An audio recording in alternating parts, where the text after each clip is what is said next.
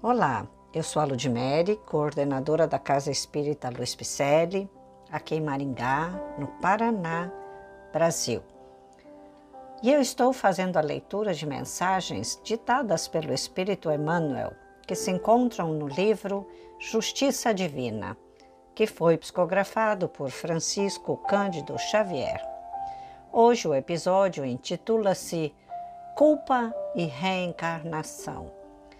Emmanuel faz a reflexão em sua reunião pública juntamente com Chico Xavier no dia 24 de fevereiro de 1961, da primeira parte, capítulo 5 de o livro O Céu e o Inferno. Vamos lá, culpa e reencarnação. Espíritos culpados? Somos quase todos julgávamos que o poder transitório entre os homens nos fosse conferido como sendo privilégio e imaginário merecimento. E usámo-lo por espada destruidora, aniquilando a alegria dos semelhantes. Contudo, renascemos nos últimos degraus da subalternidade, aprendendo quando e quanto dói o cativeiro da humilhação. Acreditávamos que a moeda farta nos situasse a cavaleiro dos desmandos de consciência. Entretanto, voltamos à arena terrestre em doloroso pauperismo, experimentando a miséria que infligimos aos outros. Admitíamos que as vítimas de nossos erros deliberados se distanciassem para sempre de nós depois da morte, mas Tornamos a encontrá-las no lar, usando nomes familiares, no seio da parentela, onde nos cobram, às vezes com juros de mora, as dívidas de outro tempo, em suor do rosto, no sacrifício constante ou em sangue do coração na forma de lágrimas. Supunhamos que os abusos do sexo nos constituíssem a razão de viver e corrompemos o coração das almas sensíveis e nobres com as quais nos harmonizávamos, vampirizando-lhes a existência.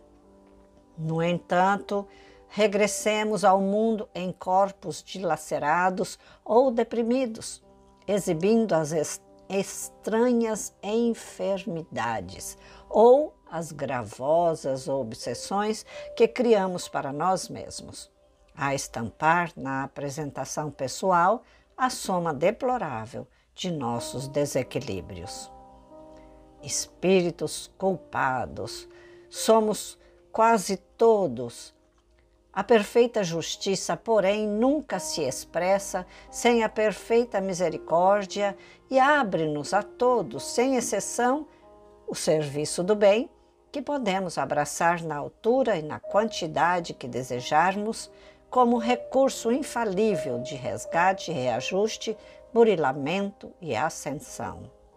Atendamos às boas obras quanto nos seja possível. Cada migalha de bem que faças é luz contigo, clareando os que amas. E assim é porque, de conformidade com as leis divinas, o aperfeiçoamento do mundo depende do mundo mas o aperfeiçoamento em nós mesmos depende de nós. Este Emmanuel é maravilhoso, trazendo-nos a explicação de que culpa ou reencarnação. Será que temos culpa? Será que não era melhor dizermos escolhas erradas? Hã? Não vamos nos culpar, vamos saber que erramos, saber que não estamos caminhando direitinho, não é mesmo?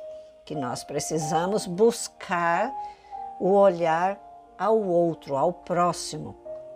E como a justiça divina nos traz para este mundo mais vezes, quanto melhor voltarmos para cá e quanto melhor sairmos daqui, melhores nós estaremos voltando ao Pai maior. Essa é a ideia, essa é a ideia de melhorar essa pessoa antiga que está dentro de mim. Melhorar este ser, este comportamento que faz com que eu reaja diante de certos acontecimentos, ou com depressão, ou com como que é, rispidez, ou com raiva, com qualquer sentimento, bom ou ruim, a escolha sempre será nossa. E muitas vezes este nosso olhar deve ser feito sempre, não só muitas vezes, para aqueles que estão ao nosso lado. Jesus já disse: Antes de virdes colocar em meu altar a sua oferenda, o que, que é isso? Antes de você vir pedir para mim, né? Jesus disse. Antes de você vir fazer seus pedidos a mim, ide ter com seu inimigo enquanto estás a caminho com ele. O que significa isso? Que os nossos inimigos estão dentro da nossa própria casa, caminhando conosco. Aquele serzinho bonitinho, lindinho que a gente beija desde pequenininho, aquela criancinha pode ter sido uma pessoa, um espírito vestido de outra veste carnal em que eu lesei, matei em outras vidas e veio para o meu meio para que eu pudesse contornar essa situação e fazer novas escolhas para com ele. Esse serzinho é lindo, é maravilhoso. E olha que justiça divina. Trouxe para dentro de casa. E assim vai, não só os de dentro de casa, mas patrão, a sogra, o sogro, sogra é bom, né? Tem gente que não gosta de sogra, mas ela também. Não é à toa que ela chegou na nossa vida, não é mesmo? Não é à toa que nós temos um patrão da forma que é, um presidente da forma que está. São testes para a nossa própria vida, testes para que a gente reaja de uma certa forma mais tranquilo, com mais sabedoria, que é por isso que a justiça de Deus nos traz tantos irmãos, tantos abnegados espíritos de escol para trazerem estas mensagens. Culpa não, larga para lá.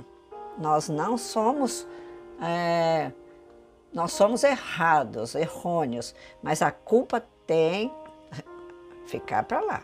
Sim, ela está registrada. Ah, não vou, não vou considerar a culpa? Vamos sim, vamos considerar. Só não vamos ficar alimentando essa culpa em nosso ser.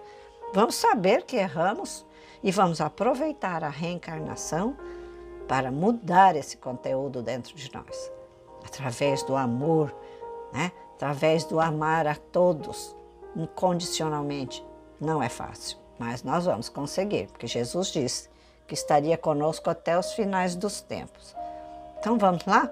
Porque a doutrina espírita, ela é libertadora.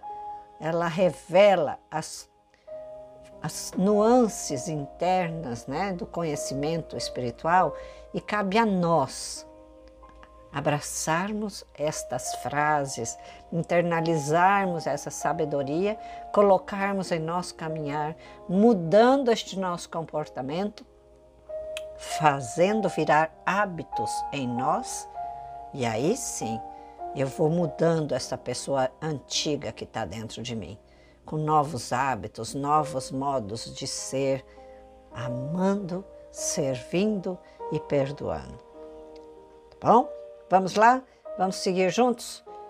Mande esse nosso podcast para aquela pessoa que você sabe que precisa ouvir uma palavrinha amiga tá? Envie lá, basta clicar. Né? Esses nossos podcasts são leituras de mensagens edificantes. Então vamos aproveitar, já que Kardec e os bons espíritos estão ao nosso lado, vamos aproveitar que eles ainda querem muito nos ajudar, mesmo? Então, agradeço a sua presença, vai lá em nossas redes sociais, dê um alôzinho, Facebook e Instagram com o nome Celpe Picelli e acesse nosso site www.celp com dois L's, viu? .com.br e venha ser um mantenedor das nossas obras sociais, venha ser um mantenedor dos nossos cursos, um professor, uma professora. Venha estudar conosco. Te aguardo, viu? Muito obrigado pela presença, um abraço carinhoso e muita paz.